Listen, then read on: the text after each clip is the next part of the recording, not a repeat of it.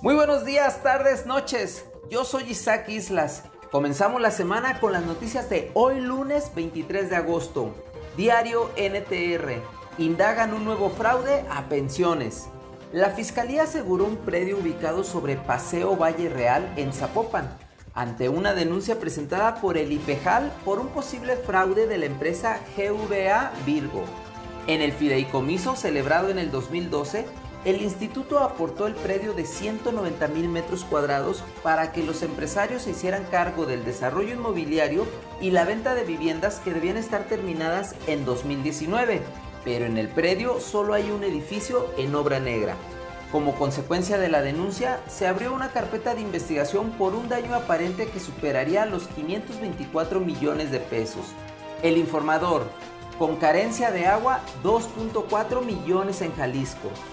Debido a la sequía en la presa Calderón, 491.600 personas de 159 colonias en la metrópoli fueron afectadas por la falta de líquido según el INEGI. Además, 1.639.492 jaliscienses no reciben agua diariamente de acuerdo con una medición realizada por el Coneval. En suma, actualmente una tercera parte de los jaliscienses tienen carencias de este vital líquido. Tráfico ZMG. Ejecutan a policía de Tonalá. Hace unas horas, en la colonia San Martín de las Flores, municipio de Tlaquepaque, en agresión directa por arma de fuego, asesinaron a un hombre identificado como policía activo de Tonalá justo cuando se encontraba conviviendo con familiares al exterior de su domicilio. Al arribo de los paramédicos constataron que la víctima ya no presentaba signos vitales. Al momento se desconoce los motivos de la agresión.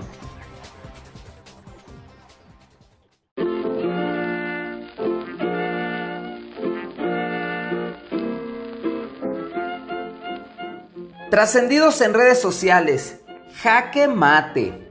Mientras en Jalisco había una gran expectativa en torno a la manifestación convocada por la FEU, el Gober, desde temprana hora del viernes, publicó un video donde se le vio plácidamente desde la Ciudad de México, anunciando que estaba sosteniendo reuniones muy importantes, pero no dijo cuáles, que estaba resolviendo problemas claves para Jalisco, sin mencionarlos.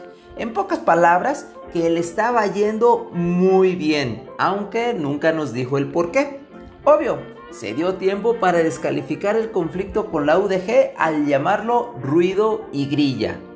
En exilio, el ex candidato presidencial Ricardo Anaya le mandó decir al presidente, no te tengo miedo Andrés, pero al mismo tiempo anunció que se ausentará un tiempo de México, esto ante la posible orden de aprehensión que la Fiscalía General de la República pudiera cumplimentar en su contra por enriquecimiento ilícito según las declaraciones de Emilio Lozoya, exdirector de Pemex, hoy detenido. Eso sí, aseguró que seguirá trabajando rumbo al 2024.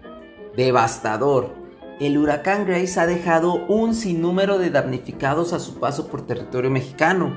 El fin de semana se hizo viral un video donde se observan ataúdes flotando sobre los ríos de agua en que se convirtieron las avenidas de Jalapa, Veracruz. Cientos de damnificados esperan ayuda pues lo han perdido todo. Usuarios en redes sociales denuncian que el gobierno federal ha inhibido el Internet para evitar que se filtren imágenes de las afectaciones. Los vientos han continuado recorriendo el centro del país y se espera que en las próximas horas llegue aún a las costas del Pacífico con probabilidad de ciclón tropical. Esta fue la información de hoy. Que tengas un bonito día y recuerda siempre sonreír.